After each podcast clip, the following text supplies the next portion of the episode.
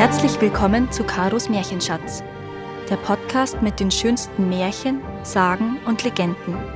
Für Kinder, Erwachsene und alle zwischendrin. Die Erbsenprobe. Es war einmal ein König.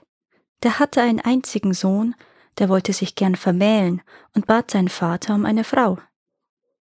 Dein Wunsch soll erfüllt werden, mein Sohn, sagte der König.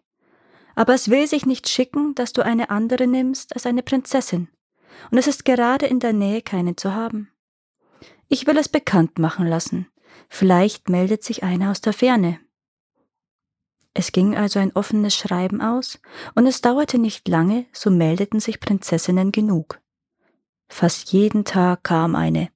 Wenn aber nach ihrer Geburt und Abstammung gefragt wurde, so ergab es sich, dass es keine Prinzessin war, und sie musste unverrichteter Dinge wieder abziehen.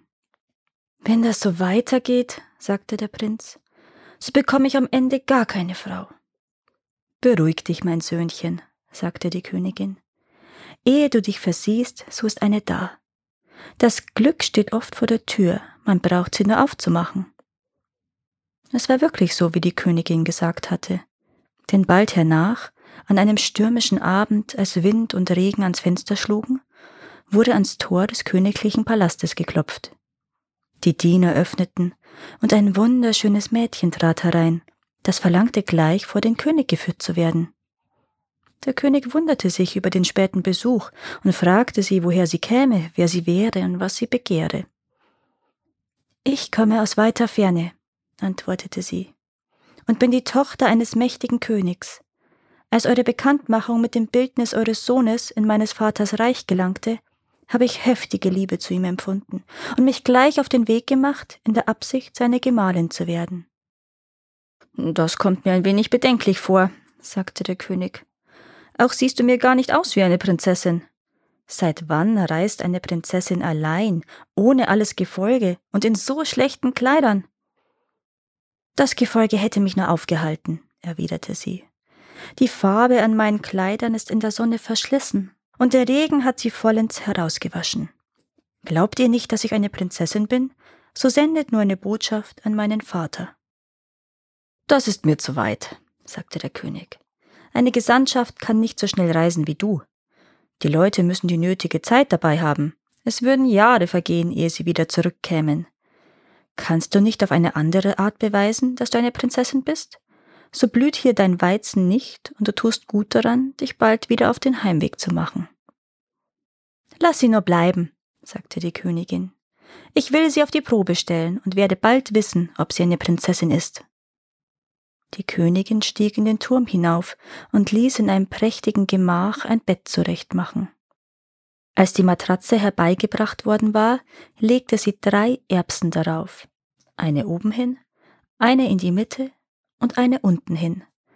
Dann wurden noch sechs weitere Matratzen darüber gebreitet, Linnentücher und eine Decke aus Daunenfedern. Wie alles fertig war, führte sie das Mädchen hinauf in die Schlafkammer.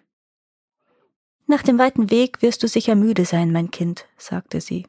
Schlaf dich aus, und am Morgen wollen wir weitersprechen. Kaum war der Tag angebrochen, so stieg die Königin schon in den Turm hinauf in die Kammer. Sie dachte, dass das Mädchen noch in tiefem Schlaf liegen würde, aber es war wach. Wie hast du geschlafen, mein Töchterchen? fragte sie. Erbärmlich, antwortete die Prinzessin.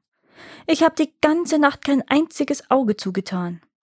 Aber warum denn, mein Kind? War das Bett nicht gut? In einem solchen Bett habe ich meinen Lebtag noch nicht gelegen.